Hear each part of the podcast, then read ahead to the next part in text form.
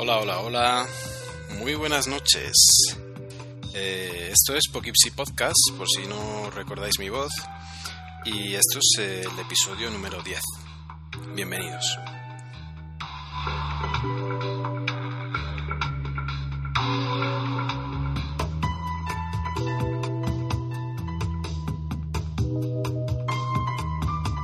Ausencia, lo sé, pido disculpas, pero pues eh, el trabajo y otras cosas han hecho eh, imposible grabar durante más de medio año.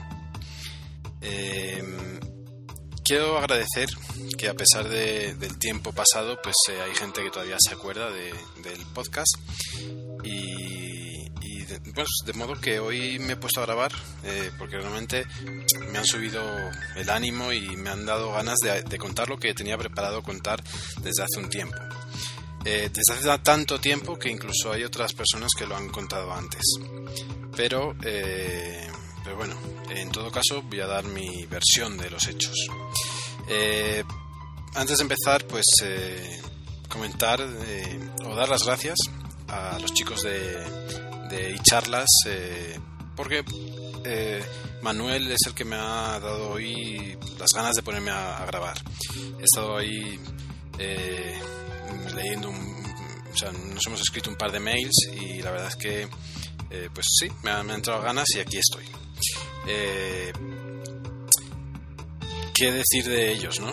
para mí ahora mismo es el mejor podcast que se puede escuchar si te interesa Apple, si te interesan los gadgets de Apple, si te interesan los ordenadores de Apple. Eh, ¿Por qué? Pues porque a diferencia del resto de la blogosfera o de la podcastfera, ellos se dedican a, sacar eh, soluciones a problemas reales. Y no tanto a problemas, sino a inquietudes que puede tener uno en su propio ordenador o en su propio iPad o iPhone, de modo que eh, no se andan con tanta porquería de la que hay tanto ahora de especulaciones sobre el futuro iPad, sino que lo que cuentan es su experiencia con su iPad y qué programas utilizan y cómo los utilizan. Que a la larga es lo que yo creo que es más interesante y lo que nos ayuda a los que lo escuchamos a aprender muchísimo. De modo que muchas gracias por vuestro podcast eh, y muchas gracias a, Manuel por sus palabras de hoy, eh, porque realmente me han inspirado para grabar hoy. Eh, le comentaba, le comentaba a, a, Mild que, que es que pues una de las razones por las que no he grabado ha sido por falta de tiempo, eso está claro. Pero eh, aparte de eso, realmente ha habido momentos en los que he estado tan decepcionado del mundillo este de Apple, de la gente que se mueve en él, que realmente me daban ganas de no participar en él, de, no, no, poner mi granito de arena a, este, a esta cosa que se está formando, que es absurda. Eh, con esto me refiero a, muchos eh, blogs, sobre todo, que lo único que hacen es copiar mm, eh, noticias de otros blogs americanos eh, en el mejor de los casos la copian, las copian bien, eh, porque también hay casos en los que no, ni siquiera las copian bien. Y realmente, y no, solo blogs españoles, de todo el mundo. O sea, pasa en todo el mundo que hay blogs de muy baja categoría y, resulta que, lo único que hacen es ahora, o sea, en los últimos dos años, eh, lo único que hacen es especular con las nuevas cosas de Apple y nunca hablan de nada interesante. O sea, a mí sinceramente ahora mismo eh, no es que me importe poco, o sea, me gustaría saber o pues pues me espero a cuando salga, pero eh, no me importa eh, que el iPad nuevo tenga una cosa o tenga otra, no sé qué, no sé cuál. me importa saber qué programas utilizar para algo que me interesa hacer, ¿no? Y eso se ha perdido, se ha perdido. Eh, incluso mm, blogs muy importantes eh, como puede ser Apple Esfera que pues yo cuando lo conocí hace ya pues cuatro años y pico o más eh, era un referente cuando yo necesitaba buscar información de una aplicación sabía que ahí la iba a encontrar. Había reviews de aplicaciones había noticias de nuevas aplicaciones yo creo que también porque Mm, los propios editores también eran nuevos en el mundo de Apple, eh, de modo que lo que necesitaban era saber esas aplicaciones, saber nuevas aplicaciones para utilizar. De modo que era un momento en el que era muy bonito leer Apple Esfera, porque te enterabas de muchas cosas en español y sin tener que ir a fuentes raras y o pues quien no lea bien inglés pues sin tener que ir a blogs extranjeros, ¿no? De modo que Apple Esfera era un referente eh, súper bueno. Y ahora, pues eh, realmente lo siento mucho, chicos, pero lo que hacéis es lo que todos: copiar noticias y poner absolutas tonterías de que si el teclado del iPad cambia de color. En fin, sin referirme a nadie y sin, sin querer eh, abrir ninguna brecha en, el mundillo, pero realmente esa es una de las razones por las que lo dejé apartado también porque estaba harto, estaba harto de escuchar bobadas, estaba harto de ver eh, y de, leer cosas, de, ver podcasts eh, que también eran eh, con unas absurdeces que no tenía sentido publicar y pues para no caer en, en, la bobada, o sea, pues yo tampoco iba, yo no iba a poner a publicar bobadas, de modo que intentaré no hacerlo.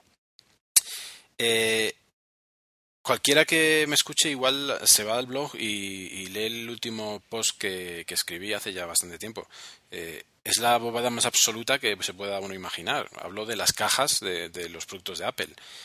Pero resulta que es algo que escribí yo por mi cuenta, eh, que no me copié de nadie, sino que era algo que, pues, que se me ocurrió en plan un poquito gracioso, en plan humorístico, eh, pero desde luego no pretendía con ello eh, lo que se está pretendiendo ahora de sacar el más mínimo detalle de que se han cambiado los tornillos, como está ahora de moda esta semana, que si los tornillos del iPhone, para que no los abras, Apple no quiere que abras, que abras tu iPhone. Bueno, pues mira, o sea, pues si no quisiera que abriera mi iPhone, que lo hagan con el, como el iPad que no tiene ningún tornillo. O sea, que, en fin, que, que hagan lo que quieran con los tornillos, que es que no me importa. Y no sé si hay gente que realmente le importa y lee esos, esas noticias. No sé si alguien se lee un post en el que el título es ese y que ves la foto del tornillo y ya. O sea, porque más que eso no hay, no hay mucho que, que, tratar. De modo que bueno. Em, y bueno, y, sin, y para no eh, hacer el bobo y para no hablar de bobadas, pues yo creo que vamos a entrar en materia, eh, de la, pues la materia que vamos a hablar en este eh, episodio número 10 de Poughkeepsie Podcast. Eh, ¿De qué quería hablaros? Pues ya con mucho retraso, pero pues así han sido las cosas, eh, del iPad. El iPad eh, creo que es un, tema que, tenía que tocar porque pues realmente ha cambiado mi vida, ¿no? De cierta manera. Em, y por último, serán dos, dos bloques. Hablaremos del iPad primero, de programitas, de cómo funciona, de cómo lo he adaptado yo a, mi, a mis necesidades y eh, en segundo, eh, un segundo punto va a ser eh, volver otra vez un poquito a hablar sobre el Apple TV, sobre el Apple TV 2 y sobre la codificación de vídeo que tanto nos gusta a, algunos, ¿no? ver cómo conseguir hacerlo lo más sencillo posible, lo más rápido y para realmente poder disfrutar de las series y de las películas que es a la larga lo que interesan, no estar delante del ordenador. Eh, y como es un tema que, les gusta mucho a, Frog y a, Miles, pues se lo dedico. Eh, y además, pues eh, parte de lo que voy a hablar es lo sé gracias a ellos, así que bueno, también por esa parte. sobre el iPad. Bueno, pues hablemos sobre el iPad.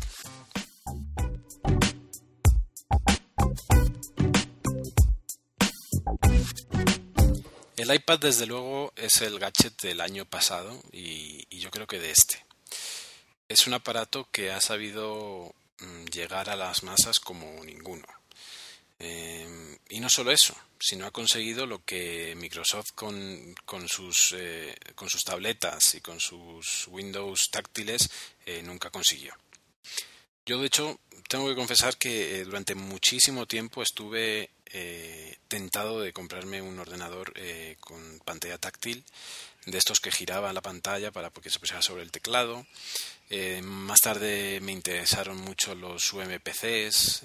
había un Asus chiquitito, como de, no sé, de 6 pulgadas, una cosa así, que era una maravilla, era súper bonito con su, con su GPS que se sacaba la antena para tener mejor recepción y todo, y con su joystick y bueno, eh, su pantalla resistiva y su Windows completo.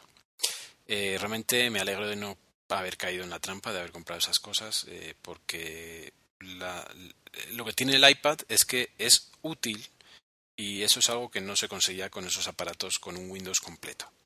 Aún así, y aun viendo que lo que triunfa es el sistema operativo, no tanto que sea táctil o el tamaño y demás, sigue habiendo compañías que, pues, en su intento de copiar, eh, han sacado últimamente muchas pantallas, muchas eh, tabletas. Eh, se habla mucho ahora mismo, por ejemplo, de que si las compañías grandes están vendiendo humo, que no sé qué, no sé cuál, pues vete a las compañías pequeñas que verás que hay tabletas con el mismo tamaño que el iPad a patadas. Y se venden, y se venden a unos precios mm, o sea, súper baratos.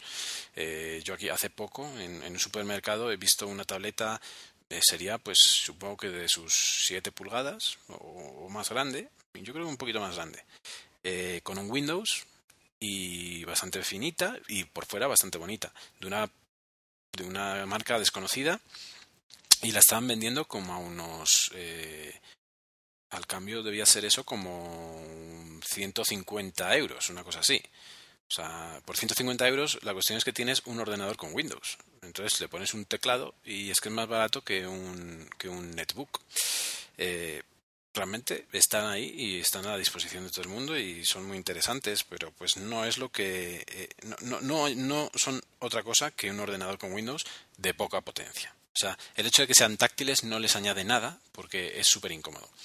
De hecho, es tan incómodo que eh, estuve probando hace poco un HP de, escritorio, eh, en plan como un iMac, ¿no? Solo todo en la pantalla, en todo en uno. Eh, que es táctil y eso es abominable. O sea, eso es horrible. Y estamos hablando de una pantalla de veintipico pulgadas. Tampoco sirve para nada. O sea, ¿para qué quieres una pantalla de veintipico pulgadas que, o sea, que funciona mal, que está lejos, que te hace tener el brazo en alto? O sea, no tiene sentido. Y en eso está claro que, Apple eh, sabe lo que quiere lo dijeron ya en la última Keynote, eh, no va a haber eh, un portátil con pantalla eh, táctil, pues porque no tiene sentido. O sea, las cosas para un portátil van por otros derroteros, van por tener un mejor trackpad, por tener, y quizá con el tiempo, sea todo trackpad abajo, bueno, quién sabe cómo serán las cosas. De modo que volviendo al iPad, pues el iPad ha, ha conseguido lo que esas cosas no pueden conseguir, y es que tener en la mano algo que supera al iPhone porque el tamaño que tiene hace que lo supere, hace que sea mucho más útil y es, es útil, esa es la cuestión. Entonces realmente a mí eh, yo estoy muy contento con él. O sea, realmente es una compra de la que no me arrepiento, eh, lo estoy disfrutando a tope, lo estoy disfrutando todos los días y realmente es una maravilla. Eh, en su día, si hubiera grabado en su día, pues hubiera, os hubiera contado muy detenidamente todos los pasos de compra y demás. Pero pues ya tanto tiempo después yo creo que, no merece la pena, aunque voy a comentar un par de cositas. Yo lo compré eh, en la Apple Store eh, americana. Es muy curioso que eh, tú no puedes hacerte una cuenta de iTunes americana sin una tarjeta americana, una tarjeta de crédito. Pero comprar en la Apple Store sí puedes, ¿vale? Entonces no tienes problema con mi tarjeta de España eh, comprar en, Estados Unidos, que me lo mandaran a mi, a mi correo en Miami y desde Miami pagar los portes hasta aquí, hasta, hasta Bogotá, que eso sí los tuve que pagar. A pesar de ello, eh, con portes incluidos, con la, la, funda original de Apple, con el, con el, con el Camera Kit Connection y, y siempre ahí con el adaptador para VGA, todo ello eh, me salió más barato que si lo hubiera comprado en euros en España. Solo el iPad, ¿vale? De modo que al final, pues realmente el cambio me vino muy bien y salí ganando bastante. Em, ¿Qué puedo, o sea, bueno, ¿qué puedo decir? la funda compré la de Apple porque es la más fina, simplemente. Es la más fina, es la que hace que tenga que mantenga el tamaño eh, del iPad. Todas las demás, eh, por muy bonitas que sean, a mí me gusta mucho la de Incase, que parecía una Moleskine y esas cosas, pero realmente se forma, se termina teniendo el tamaño de un libro. Entonces eso a mí no me gusta. Yo quería que fuera el tamaño del iPad de lo más pequeñito posible. Y eso solo se consigue con la funda de, Apple. De modo que esa fue la elección. el Camera Kit Connection me está sirviendo mm, para pasar fotos, evidentemente, y para utilizar mis auriculares con, con, micrófono con los cuales ahora mismo estoy grabando en el iPad. ¿Vale? Este podcast está grabado, va a estar grabado íntegramente en el iPad, ya lo puedo decir, eh, como todos los, como los, como Gorillaz y demás, como los grupos de música modernos, yo grabo en el iPad. ¿Por qué? Pues porque, como sabíais, como, como lo he comentado algunas veces, eh, eh, estos cascos que compré en su día con el transformador del ordenador, del portátil, hacen ruido de modo que siempre tenía que estar grabando sin eh, transformador con la batería. Y mi portátil la batería la tiene bastante dañada. De modo que eh, desde ahora grabaré en el iPad, es súper cómodo. Eh, el programita que estoy utilizando, para que lo sepáis, es un programita que se llama Audiomemos y pues ya me diréis si la grabación es buena o es mala. Uso del iPad. Bueno, pues eh, el iPad, como muchos dicen, eh, te quita de estar delante del ordenador por varias razones. Primero, porque es mucho más agradable leer feeds, por ejemplo, en el reader de, iPad que delante del navegador. Y yo, por ejemplo, yo utilizaba, yo utilizo Google Reader, eh, lo utilizaba directamente desde el navegador. Es mucho más cómodo con, un, con el reader, con el programita Reader, tanto en iPhone como en iPad en iPhone, eh, cuando te acostumbras al iPad, pues el iPhone te queda muy pequeño. Ese, eh, el problema del iPhone con el iPad, eh, en mi caso, que tenía un iPhone original 2G, era que la lentitud de datos hacía que muchas veces no me apeteciera utilizarlo. O sea, es así de sencillo. Sobre Wi-Fi, no era tanta la molestia. Sobre datos, sobre 2G, pues era horrible últimamente el, teléfono en general era horrible ya. Em, pero aún así, pues lo quería. Y lo digo en pasado porque, por desgracia, en diciembre me, atracaron y me robaron, eh, entre otras cosas, eh, el iPhone. De modo que estoy sin iPhone. Gracias a Dios, pues no me pasó nada, no me, no me hicieron nada, de modo que, pues bueno, pues una pérdida material. Eh, entonces, eh, ahora ya sin iPhone, pues desde luego el iPad es la, eh, por lo que me decanto en casa. antes también. Antes el iPhone, cuando yo llegaba a casa, el iPhone dejaba de funcionar. O sea, no lo utilizaba para absolutamente nada más. en el trabajo tampoco, porque estaba trabajando. Solo lo utilizaba para escuchar música. O sea, el iPhone mío se estaba reduciendo a escuchar no música, sino podcast, de hecho, pero era lo que se estaba reduciendo su uso. Y realmente ahora que estoy sin él, ahora que puede que en poco, en breve salga un iPad nuevo, ahora que el mío pues me gusta mucho, eh, ¿qué haré el, el, meses que vienen? Pues realmente no lo sé. No sé si me voy a comprar un iPhone nuevo o, voy a mantener simplemente el iPad o igual cambio el iPad por un iPad nuevo, depende de las eh, opciones que dé. Pero realmente, eh, como que el iPhone, para mí personalmente, y porque eh, aquí en Colombia yo no puedo estar con el iPhone en la mano todos todo el tiempo, realmente el uso que le doy es muy concreto, muy escaso, yo diría, y realmente se ha convertido en, en un objeto de tener miedo por perderlo porque me lo vuelvan a robar y realmente no sé si, si, si, si merece la pena. O sea, disfruto mucho más el iPad, desde luego. Y bueno, a lo que vamos. Entonces, eh, ¿qué es lo que yo eh, puedo decir del iPad? Pues lo utilizo para todo. Eh, ya antes manejaba el ordenador desde el sofá con, con, el que antiguamente se llamaba Yadu, con el VNC Yadu, que ahora se llama iTeleport. Pues con iTeleport manejo el ordenador con el iPad, que es una maravilla, ¿no? una pantalla de 10 pulgadas, pues ya es como estar delante de un ordenador táctil. Em, libros, pues libros, una maravilla también. O sea, realmente eso es algo que me ha cambiado la vida y eso es así. O sea, yo antes eh, leía, eh, intentaba leer un par de libros al año como mínimo, eh, pero era un era pues eh, tener que buscarlos, elegirlos, encontrarlos a un buen precio. Eh, bueno, pues realmente eh, no daban ganas de leer tanto. Y ahora pues mm, ya sabéis, yo intento, sobre todo aplicaciones, no pirateo casi nunca, pero pues los libros los estoy pirateando, esa es la verdad.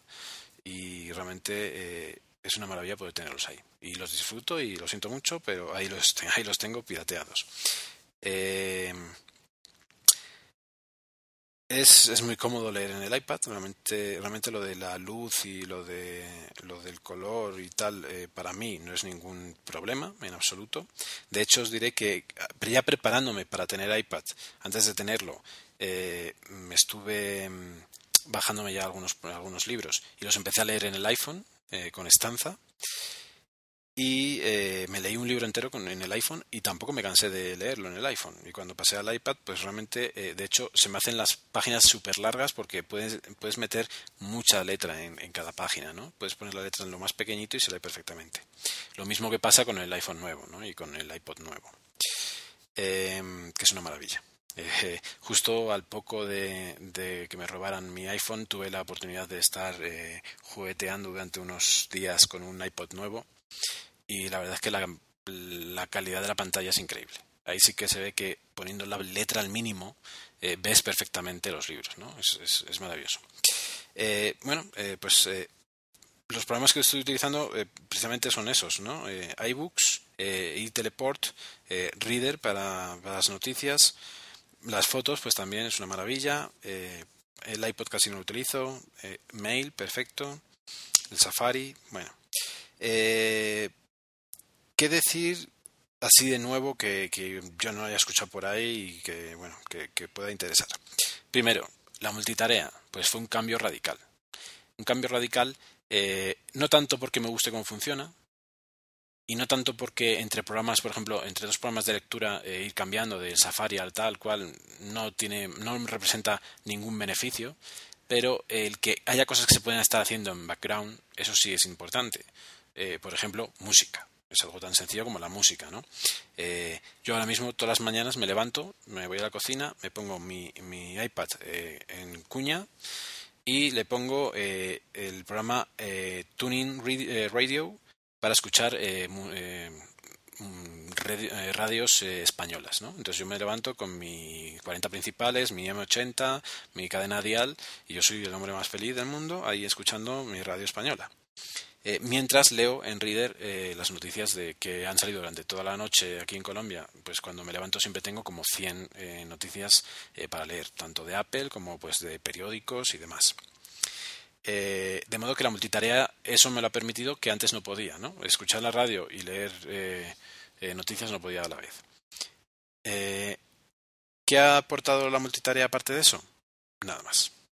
Nada más porque el uso que se hace eh, por ejemplo, otro de los usos que yo hago de, de, del iPad es utilizar Keynote y con un libro abierto, ¿no? con, un PDF abierto. El paso de una aplicación a otra, eh, no creo que haya diferencia de velocidad entre cómo se hacía antes de la multitarea a cómo se hace ahora. Los gestos multitáctiles que se están viendo en la beta, en la 4.3, yo, o sea, si no hubiera salido, si yo hubiera publicado antes, eh, o sea, los hubiera eh, los hubiera, eh, os hubiera dicho lo mismo que lo que se ha visto en la beta. O sea, es que es lo que es obvio, es obvio. O sea, gestos de, cuantos, de unos cuantos dedos para hacer movimientos de, de pasar de aplicación a aplicación y el, el, el, el, cerrar con los deditos para que se cierre la aplicación. O sea, es algo que yo había, me había planteado a mí mismo hace ya mucho tiempo y espero que lo pongan eh, cuanto antes. Dicen que no va a salir eh, en, esta, en esta versión, realmente creo que es necesario. El tener que apretar el botón para cada vez que cambies de aplicación es súper lento y es súper incómodo. En todo caso, ¿Cómo lo utilizo yo? Pues eh, lo utilizo con Keynote, ¿no? O sea, Keynote, eh, la multitarea lo utilizo con Keynote. Keynote y Goodreader. Goodreader para tener PDFs almacenados y Keynote para eh, las presentaciones. Eh, ¿qué, hay, ¿Qué ha cambiado durante estos meses? Bueno, pues en Keynote ha cambiado em, que ahora es mucho más útil, que ahora es mucho más fácil manejarlo, no, no para crear la presentación, sino para darla, para hacer, dar la charla. Eh, uno de los problemas que tenía Keynote es que cuando tú lo ponías a pantalla completa en, con un proyector, eh, aparecía una pantalla negra, ¿verdad? Eso ya lo sabéis. Esa pantalla negra eh, tenía los botones de adelantar y atrasar y nada más. Todo lo demás no servía para nada. Había algunas letras, no me acuerdo que ponía y tal y cual, y un botón de salir, supongo, pero nada más. El botón, los botones de ir para adelante y para atrás eran del tamaño de la yema de un dedo. Eso quiere decir que si estás delante de una clase y tienes que acercarte, primero, tienes que acercarte hasta el aparato en vez de poder utilizar un, mando de distancia, lo cual ya es malo. Pero aparte, te tienes que acercar, mirarlo, porque tienes que acertar dónde poner el dedo, porque es tan pequeño el botón que no podías hacer de otra manera. Lo cual cortaba el rollo totalmente, tenías que estar ahí pendiente del iPad en vez de estar pendiente de la pantalla y de los alumnos. Eh, eso, pues para mí, la verdad es que me, jodió bastante. Lo, lo, utilicé unas cuantas veces así, pero realmente me, jodió bastante. Una de las ventajas que, hay con la nueva versión de, Keynote, pues que ahora la pantalla, todo lo que se ve en la pantalla, si tú aprietas en el lado eh, derecho, vas a ir hacia adelante, y si aprietas en el lado izquierdo, en la mitad izquierda, vas hacia atrás. No hay botones, sino que es mitad de pantalla para una cosa, mitad de pantalla para la otra. Mucho más lógico, mucho más estilo Apple.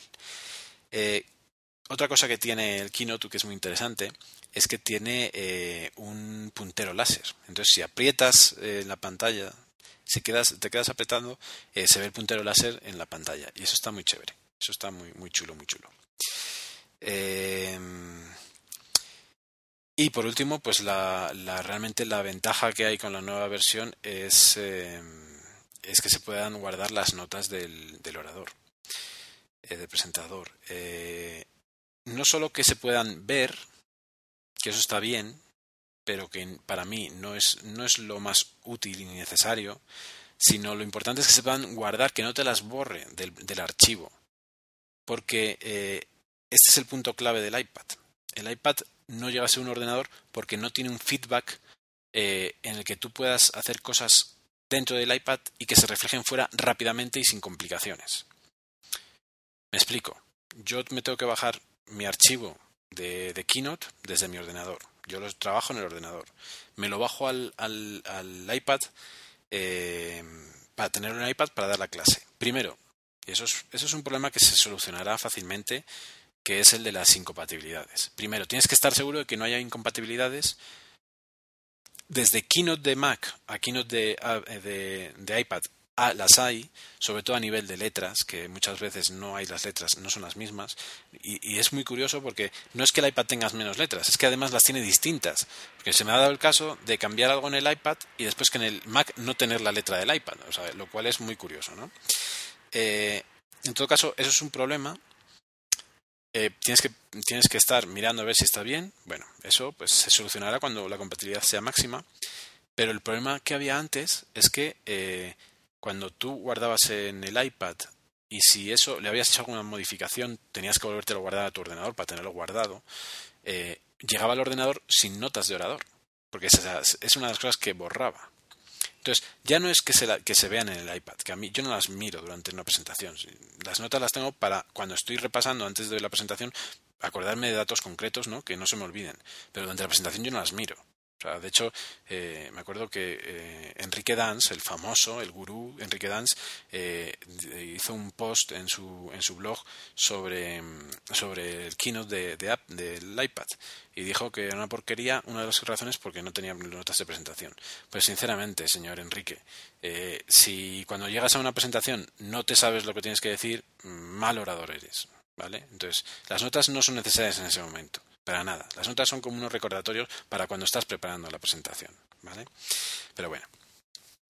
Em, de modo que, bueno, han mejorado eso, pero aún así, pues ese feedback eh, entre el iPad y el ordenador sigue siendo muy débil.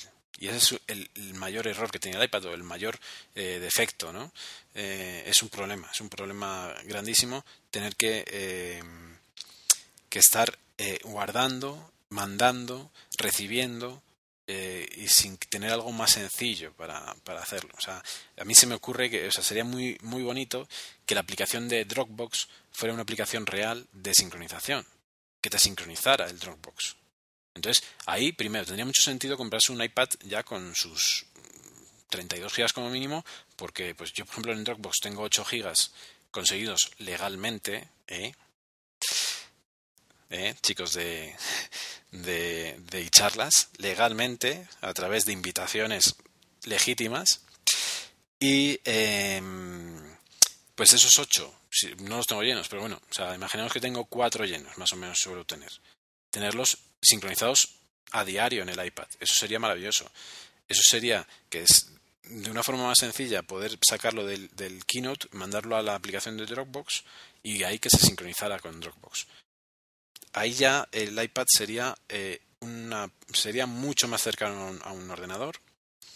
Eh, una aplicación como Dropbox o como eh, Goodreader hace las veces del Finder y realmente no hace falta mucho más y, y pues realmente eh, eso ayudaría muchísimo. O sea, esas dos cosas, ¿no? Que, que fuera mucho más sencillo mandar de una aplicación a otra, porque ahora mismo, por ejemplo, eh, de, de, Goodreader está hecho para poder sacar a, Keynote, pero de Keynote no puedes volver a Goodreader. Tienes que mandarlo o por mail, o te conectas a, través de iTunes, o, eh, o, o, te lo subes a iDisk o algún otro eh, eh, sistema de archivo en, la nube, pero no Dropbox, de modo que tiene ciertas dificultades.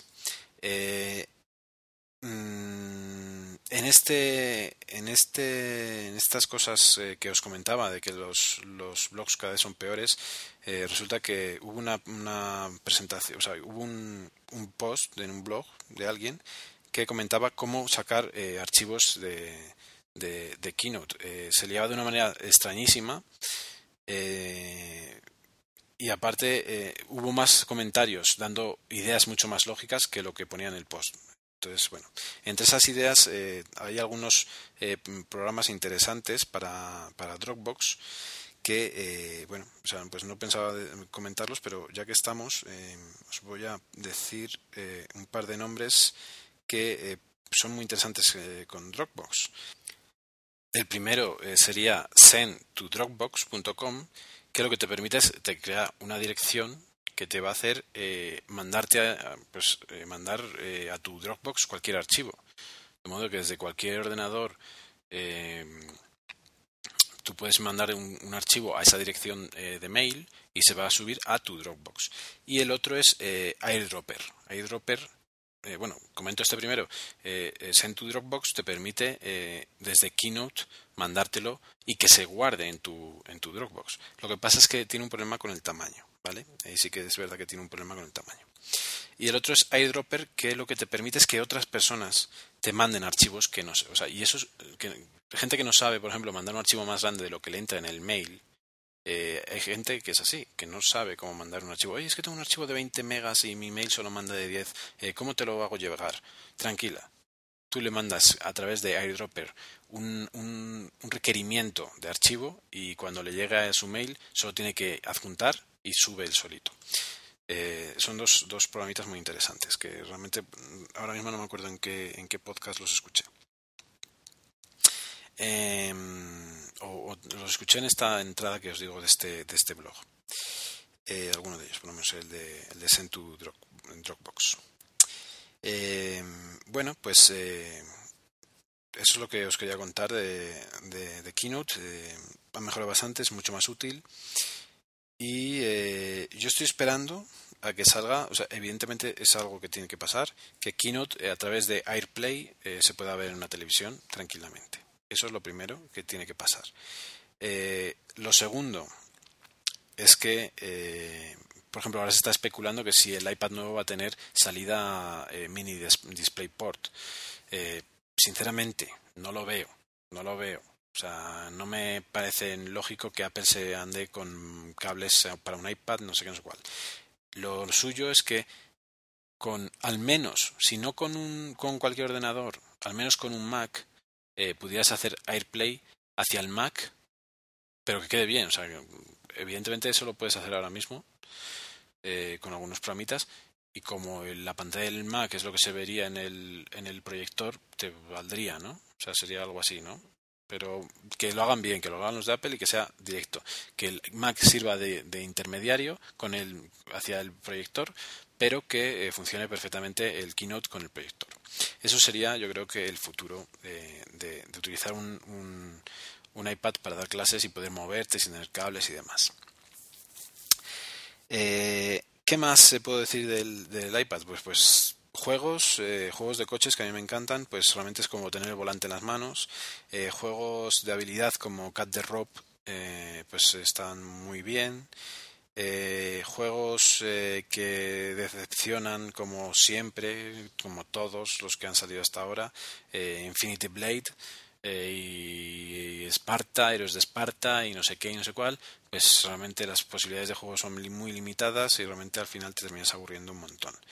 Eh, juegos interesantes. Eh, ahora mismo estoy bastante enganchado a, al Tom Clancy, eh, de aviación, el Hawks. Está muy bien, es de iPhone, pero realmente pues, se ve perfectamente en el iPad. queda un poquito incómodo los, un par de botones que tiene en el centro, pero realmente es súper divertido y realmente da una sensación de vuelo muy buena. Y otro que es de los que han estado regalando estas navidades, no sé si desde eh, Gameloft o, desde Apple, es el Broken Swords. Eh, muy bueno. Es una aventura gráfica muy interesante, muy, muy, muy divertida. Y los de coches, ya os digo. Coches, eh, pues también hay decepciones. me compré en Navidades porque están muy bajas, de muy baratos, eh, tanto el Asphalt 6 como el, como el Need for Speed eh, Hot Push, eh, Pursuit, los dos son patéticos. O sea, directamente, son patéticos. aunque te vayas cuando aunque vayas borracho metiéndote hostias contra las paredes, terminas ganando. O sea, no tiene ningún sentido, son súper sencillos y no hay una conducción real. O sea, vas dando volantazos y el coche va tambaleándose todo el rato. Eh, que sean buenos realmente GT Racing y Real Racing. Son los dos que realmente eh, merecen la pena. Eh, yo tengo el GT Racing y además de ser muy largo, es muy realista. Tan realista que al principio, como tienes que empezar con los coches pequeños, con, pues, con un Clio y con un Mini y no sé qué, es tan realista que te aburres porque van, van súper lentos. Se nota en la pantalla que van súper lentos. Hasta que ya empiezas a subir de niveles y cuando ya te tocan los super deportivos, pues es una maravilla. Realmente es muy complicado eh, ganar todas las pantallas. Las de rally, por ejemplo, son súper jodidas. Pero realmente es muy divertido y, es, bastante realista, ¿vale? No llega a ser un simulador ahí de la leche, pero, es muy realista. Eh, ¿Qué otras cosas me han gustado del iPad y que utilice? Eh, pues eh, lo de enseñar fotos, eh, desde luego. hacer streaming desde el ordenador. yo tengo Stream to Me, funciona medianamente bien, pero a veces falla. otro día me bajé. hay una utilidad de DJs que es, hay una que es de pago que vale bastante, vale no sé si son 15 euros, que tiene las dos pletinas, eh, tienes que mover la aguja para ponerla encima del disco y demás, y entonces puedes pasar el sonido de un sitio para otro. Pues hay uno que hace lo mismo y que es gratuito, que se llama DJ Mixer 3. Y está muy chulo. A nivel social, en las carpetitas de social, pues eh, eh Read It Later tengo, eh, Skype, Twitter, eh, Flipboard, que es otra cosa que pues no tiene la utilidad que en un principio se pues, puede parecer. O sea, por ejemplo, algo muy sencillo. acaban de implementar que, puedas acceder a tu, hasta a tu Google Reader, pero no te los marca como leídos ni como nada. Además que sería muy difícil porque como ves todos en la pantalla a la vez, eh, pues muchos a la vez por lo menos, es complicado. El Pulse, Pulse, que fue muy famoso, y hay otro muy parecido que se llama Flood, que también es gratuito, Flood News eh, realmente son también eh, no merecen la pena. O sea, realmente si tú quieres leer noticias, eh, Reader te las muestra evidentemente menos espectaculares, pero mucho más ordenadas y mucho más una forma más lógica de, leer. El Fitboard es para enseñar realmente. no me quiero extender mucho más sobre el iPad, realmente lo que os he comentado. Em, noticias, la aplicación, la primera que había de, de, periódicos en español fue la del Mundo, eh, después salió la del iPad, la del, la del País, el ABC, La Razón y demás. El, país está muy bien, la del mundo sigue siendo muy buena, es de las mejores, aunque a mí no me gusta el, periódico, pero el país eh, realmente es una de las que más utilizo eh, para leer, aunque también estoy suscrito a través de, Google Reader, para noticias nacionales e internacionales, ¿no? para estar al día de, mi país. Eh, tengo otra aplicación también recomendable, que es una que se llama RecipPad, RecipPad, RecipePad, que es de, de cocina, de, para tener ahí guardadas eh, las, eh, las, recetas de cocina. Y eh, aparte de que la interfaz está bastante lograda y demás, pues tiene la ventaja que ahora mismo y a falta de que los programadores de, de Yumi Soap saquen su aplicación, pues es la única que sincroniza con las bases de datos de Yumi Soap. Y no sincroniza, sino que la descarga. Entonces no sé si yo no he probado a, tener que hacerlo un par de veces, solo sincronicé la primera vez y no he vuelto a meter nada desde ahí. Pero en teoría, eh, si sincronizas más de una vez, supongo que se duplicarán los resultados. Entonces es un poquito tedioso, pero es la única que te permite tener en el iPad eh, tu recetario personal. ¿no? Yo en su momento, cuando estuve, estuve pensando en comprar Yumi Soap, por ahora lo tengo en beta, o sea, lo, tengo en la demo y lo, lo desinstalo y lo instalo me puse en contacto con el desarrollador para decirle si iban a sacar algo para el iPad y dice que este año iba a estar eh, de, de 100% dedicado a eso. Eh, de modo que, bueno, pues eh, ahí veremos una aplicación seguramente mejor que esta que os estoy diciendo de Recip Pad, pero por ahora es la que tengo para poder tener en la cocina mis, mis, mis platos favoritos. Y, y, ya os digo que poco más que decir. realmente bueno, todo lo demás ya lo se conoce, ¿no? Pues desde el calendario, los contactos, desde pues los mapas, que es muy interesante, eh, pues eso todo se conoce. Eh, y, poco más. De modo que, pues con esto vamos a ir terminando la eh, esta, pequeña parte de iPad. Y vamos a pasar a la última sección, segunda y última, en la que volvemos al inicio de este podcast, que es cómo manejar tus series para verlas tranquilamente en tu televisor.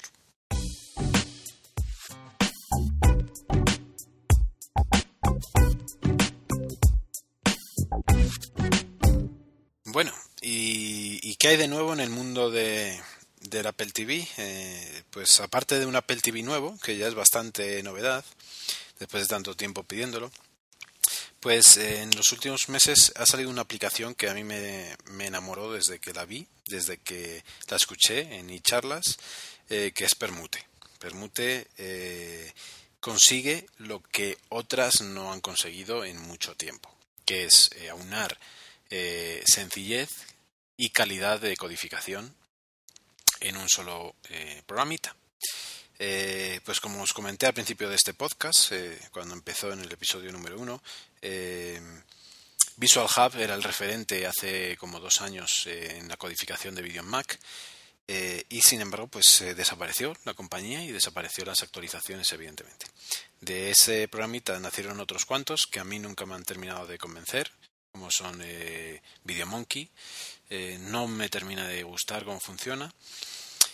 Y eh, mientras, pues yo he ido utilizando Visual Hub todavía y pues cuando empecé a utilizar iFlix empecé a utilizar iFlix y con los metadatos pues súper bien, pero la codificación no me convencía. Eh, de modo que cuando escuché de Permute pues me lancé como un loco a probarlo y eh, pues por un lado está la, sencillez de la interfaz, ¿no? ya seguramente la conozcáis. Y seguramente también conozcáis lo que os voy a contar, pero pues eh, em, ya sabéis que hay un script que viene, que está en la página de Permute, en el blog que tienen dentro de, su página del, programador. Hay un script eh, que permite muy fácilmente eh, que, se, que se codifiquen los vídeos simplemente al meterlos en una carpeta, ¿no? O sea, eliges qué carpeta donde van a extraer esos vídeos y el script te permite em, que se pongan a codificarse ellos solos. ¿Qué tiene este script especial? Precisamente ese, que, no solo eh, te carga el vídeo, sino que te permite darle al play, al, al, start, mejor, ¿no? Al start de codificación. Porque eh, si os fijáis, eh, los que tengan, los que utilicen iFlix, iFlix también tiene scripts para, para cargar películas, pero te las deja cargadas al cargarse. Buscan los metadatos, pero no da al, al start. Yo no sé mucho de scripts, de modo que eh, ni siquiera lo he intentado por lo que os digo, porque la codificación de iFlix no me convence del todo, entonces no lo he probado. En teoría, si cambiáramos el script por el final del script, si os fijáis, si los miráis los dos, si lo sabéis y los miráis, los, que estoy, los dos scripts que hablo, eh, la frase final es la que cambia, ¿no? De que no solo cargue el vídeo, sino que le dé a estar, que es el que tiene eh, en permute, y en iFlix esa frase no la tiene. De modo que podríamos mejorar el, script de, de, seguramente, pero personalmente a mí no, ahora mismo no me interesa. ¿Por qué no me interesa? Por lo que os decía, Permute tiene mucha calidad, es muy rápido y para series para mí me parece perfecto. A un precio muy asequible y, realmente deja una calidad muy buena. Y estamos hablando de que en una serie de una hora, de las que vienen a 320 megas, 360 megas, te la suele dejar en 300 y con una calidad estupenda. ¿Vale? Entonces, te reduce el tamaño, te mantiene la calidad y te lo hace muy rápido. Con lo cual, eh, y además con las, con, con, los, eh, con las determinaciones eh, predeterminadas que vienen, o sea, sin hacer nada, sin tocar ningún botón.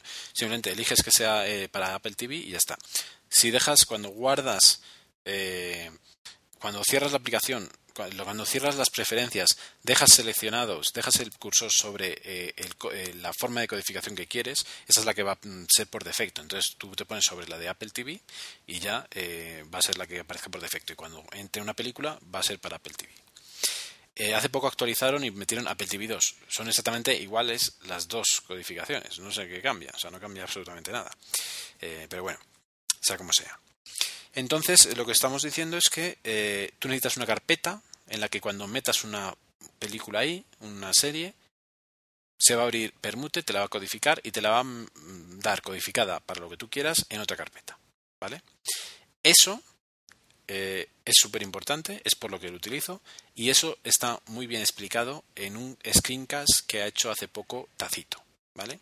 Eh, Rubén eh, se ha currado un, screencast pequeñito en el que eh, lo, que hace realmente es darte los pasos que eh, se ven perfectamente desde el blog de, Permute, porque ahí te, dan el script en el texto para que tú te crees el script en tu, en tu ordenador. si desde el blog de Permute no sois capaces, ver el, el, el vídeo de Tacito que es muy explicativo. Entonces, aparte de eso, que ya lo han explicado y, ya está ahí, y yo no voy a eh, deciros más, ¿qué más cosas he añadido yo a mi eh, forma de trabajar con las series? Bueno, he añadido que por fin conseguí que todas mis carpetas inteligentes funcionaran perfectamente. Entonces, ¿qué son las carpetas inteligentes? Bueno, las carpetas inteligentes son carpetas que hacen determinadas acciones de forma automática. Eh, ¿Cómo se consigue eso? Pues con Automator. ¿Vale? Automator, ese gran desconocido, realmente eh, tiene cosas que son, son, una maravilla, ¿no? Entonces, tú cuando abres Automator, eh, te permite varias cosas, ¿no? Crear, por ejemplo, crear una aplicación. Entonces, una aplicación puede ser eh, cambio del tamaño de una foto. Entonces, pues que se abra esa aplicación, o por ejemplo elegir unas fotos, un grupo de fotos, decir abrir con esa aplicación que has creado y lo que te va a hacer es cambiar el tamaño de, esas, de todas esas fotos, ¿no? Cosas así tan sencillas como esas que te las hace como más automáticas, por eso se llama Automator, evidentemente. Eh, bueno, pues eh, una de las cosas que te permite Automator es crear eh, acciones de carpeta, ¿vale? Entonces, cuando se abre el programa, en vez de elegir crear un, script o crear una, una, aplicación o crear no sé qué, te vas y eliges crear una acción de carpeta. Entonces, se te abre, se te abre la pues la interfaz de, de, Automator. Automator sirve para muchas cosas, pero realmente yo solo lo utilizo para lo que es eh, la primera opción que te viene dentro de la biblioteca, que es archivos, eh, archivos y carpetas, creo que se llama. Dentro de archivos y carpetas tiene un montón de acciones que son las que nos van a permitir hacer cosas. ¿Y qué cosas? Pues eh, lo más normal es que lo que quieras es mover archivos. O sea, para mí personalmente es algo que, es lo que utilizo, en este caso para las series y todo esto, es lo que utilizo, mover archivos.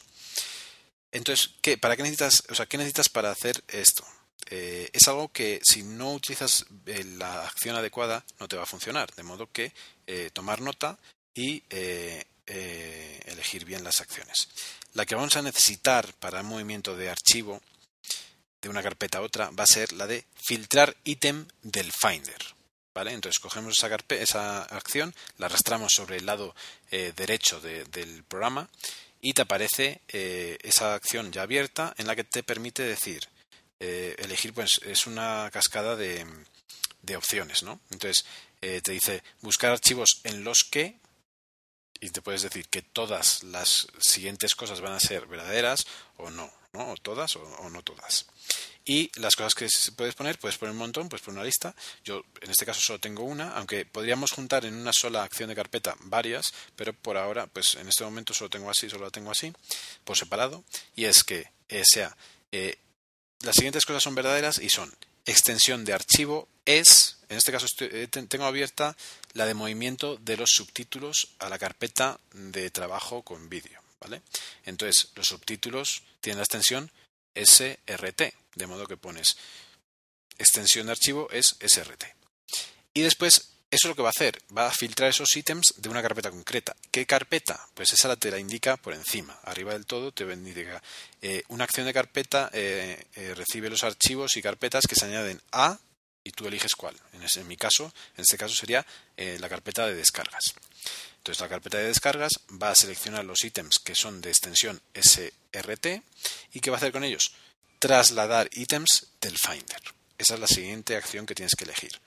Y eh, te va a decir dónde quieres trasladarlo y te permite elegir una carpeta. ¿Vale? Em, esto, estas dos opciones, es lo único que tienes que hacer. Lo guardas Da igual donde lo guardes, puedes crear una carpeta eh, con, tus propios, digamos, entre comillas, scripts o, o, workflows y eh, lo puedes guardar donde tú quieras. Porque una vez que esté creada eh, y como está determinada, para, ya tú lo has determinado para una determinada carpeta, ya te va a aparecer asociada a esa carpeta. ¿Vale? ¿Qué, ¿Cuántas acciones de carpeta tengo yo hechas? Pues yo tengo esta de, subtítulos y la tengo desde dos sitios. Tengo una que me va desde las descargas a la carpeta de trabajo con vídeo, que yo llamo carpeta Apple TV, y tengo otra desde una carpeta de dentro de Dropbox, que la tengo denominada como temporal, porque son archivos que van a estar ahí solo mediodía, que es desde que yo los bajo en un ordenador hasta que llego a casa y en casa con ellos hago lo que necesito. ¿no? Entonces, en esa carpeta temporal dentro de Dropbox también tengo la misma acción de carpeta, que es filtrar ítems de esa carpeta y trasladarlos a la de Apple TV. Entonces, ¿qué es lo que pasa? Que si yo en el trabajo, en determinado momento, eh, tengo tiempo y puedo descargar el subtítulo, lo descargo, lo meto en la de temporal y eh, automáticamente se va a ir a mi casa y se va a ir a mi carpeta de Apple TV. Lo mismo con vídeos. ¿Qué es lo que pondrías? En vídeo, en vez de tener que determinar la extensión, puedes poner tipo de archivo. Simplemente pones película y ya todo lo que sea película, vídeo, te va a hacer el movimiento. Eh, la, acción de carpeta sería la mismita, ¿vale? Sería filtrar ítems, elegir tipo de vídeo, tipo de archivo vídeo y mandar la carpeta que te interese. La vuelves a guardar. De ese estilo, ¿cuántas tengo?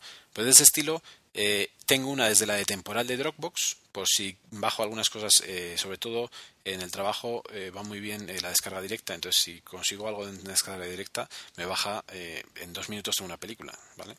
Entonces, en dos no, en cinco minutos tengo una película bajada, entonces la meto en temporal, vuelve a subir, es un trabajo que tiene que hacer el ordenador, pero si tengo el ordenador en casa encendido, pues cuando llego a casa la tengo en casa, ¿vale? Sin hacer ningún esfuerzo. Eh, todo esto se, trata de eso, de no hacer esfuerzo y de llevar todos tus archivos a donde a ti te interese. Bueno, entonces, eh, esa de vídeos que, tiene de especial, pues que esa de vídeos está destinada a que no llegue a la de Apple TV, sino que llegue a la de codificación a través de permute. De modo que cuando yo desde el trabajo mando el archivo a, al temporal, se va a ir al temporal de mi ordenador, de ahí va a ir a la carpeta de codificación de Permute, Permute se abre, lo codifica y me lo guarda en Apple TV.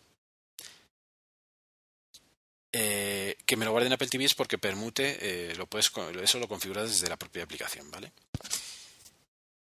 Otra cosa que está automatizada también es eh, desde casa como lo que hago es eh, los, son los torrents, son las descargas de torrents, pues mm, en este caso directamente desde, el programa eh, Transmission te permite guardar lo que sea vídeo, él te, él te, elige lo que es vídeo, te lo reconoce y te lo guarda en la carpeta que quieras, entonces directamente también a la de permute. Entonces eh, ahí es un trabajo perfectamente coordinado entre todos los programas que es Por la mañana, el día que hay una, hay una serie, que hay un capítulo, ese día dejo el ordenador encendido. Por la mañana lo enciendo, según lo enciendo, se descarga a través de TV Shows, se descarga el torrent, se abre Transmission, Transmission descarga, cuando termina la descarga lo manda a la aplicación, a la carpeta de codificación de Permute, Permute te lo descodifica y te lo cambia al formato de Apple TV y te lo deja en la carpeta de Apple TV. Ese mismo día, como yo sé que eso está pasando en mi casa, desde el trabajo bajo el archivo eh, por la tarde, cuando ya sé que ya va a estar al 100% los subtítulos, bajo el archivo del subtítulo, lo paso al temporal y el temporal me lo manda a la carpeta de Apple TV. Y cuando llego a casa tengo el archivo modificado ya para el Apple TV y los subtítulos simplemente solo para incrustar. Em, los subtítulos siguen siendo un quebradero de cabeza. O sea, no hay forma de que sea automático todo.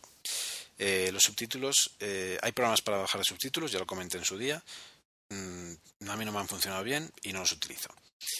Eh, en este momento os comento que la página que estoy utilizando para subtítulos, que va súper bien y que lo tienen perfectamente al día, es subtítulos.es subtítulos.es funciona actualmente muy, muy, muy bien para series, ¿vale?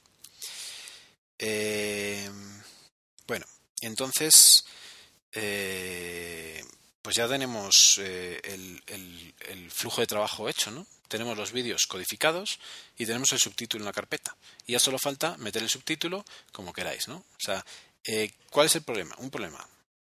Eh, eh, QuickTime, que es como yo utilizaba antes los subtítulos porque es mucho más rápido y mucho más eficiente, aunque no puedes modificar si tiene alguna una falta de coordinación, no la puedes modificar desde QuickTime, pero si están perfectamente coordinados, eh, sincronizados, mm, QuickTime funciona muy bien, pero solo funciona con Avis.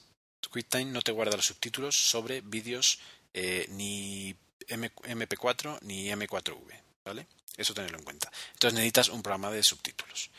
Sigo utilizando eh, eh, Submerge. Eh, sigue funcionando a ratos. Hay días que se, que se cuelga. Hay, casi siempre la primera vez que abres un archivo se cuelga ese día. Después ya puedes hacer todos los que quieras, que ya no se vuelve a colgar. Pero la primera vez, muchas veces se cuelga.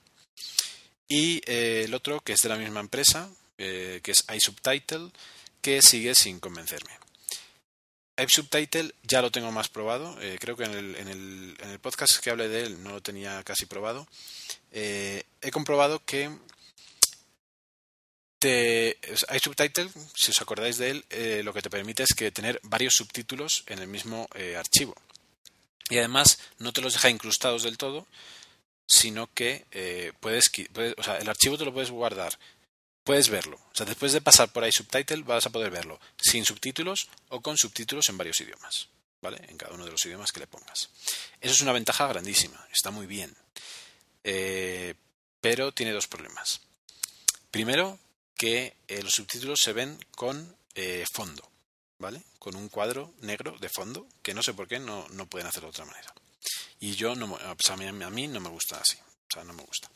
Y lo segundo es que si bien te da, la opción de eh, hacer un mop guardando sin, sin, la codificación total, sino que guardando el mob, que por lo tanto o sea, solo pierdes en ello 20 segundos, igual que Submerge, esos programas, esas, esas series que las haces así, no queda bien los subtítulos. Solo puedes elegir uno de los dos o tres que metas, en mi caso dos, español e inglés, no quedan con los nombres. Cuando lo abres en el Apple TV, en el ordenador sí. Pero en el Apple TV, cuando le das a abrir los subtítulos, eh, te vienen como eh, desconocido. Y solo el primero que eliges es el que se va a ver. O sea, si tú eliges el o sea, ves la lista que pone eh, subtítulos off, subtítulos desconocido uno, desconocido ni uno ni dos, o sea, desconocido, desconocido. Le das al primer desconocido, suele ser el de inglés, y a partir de ahí ese archivo se va a ver en inglés. A veces pasa que si, si, lo, si sales de ese archivo, sales de, esa, de, esa, de ese vídeo y vuelves a entrar, puedes volver a elegir, pero a veces no. Si eliges el segundo, se verá en español y lo mismo, ¿vale? Entonces, solo quedan bien incrustados, solo quedan bien con los nombres dentro del Apple TV y solo quedan funcionando perfectamente cuando la codificación la haces sobre el programa. Lo cual sería otra media hora, en un capítulo de media hora, otra media hora codificando para tener los subtítulos en los dos idiomas. De modo que esa opción eh, yo la he descartado. Sigo utilizando Submerge, sigo utilizando solo el español y sigo utilizando los subtítulos sin fondo y a un tamaño bastante grande, más o menos como lo dejaba eh, eh, QuickTime. ya os digo que los subtítulos es pues lo que queda ahí, la última pega para que sea todo automático.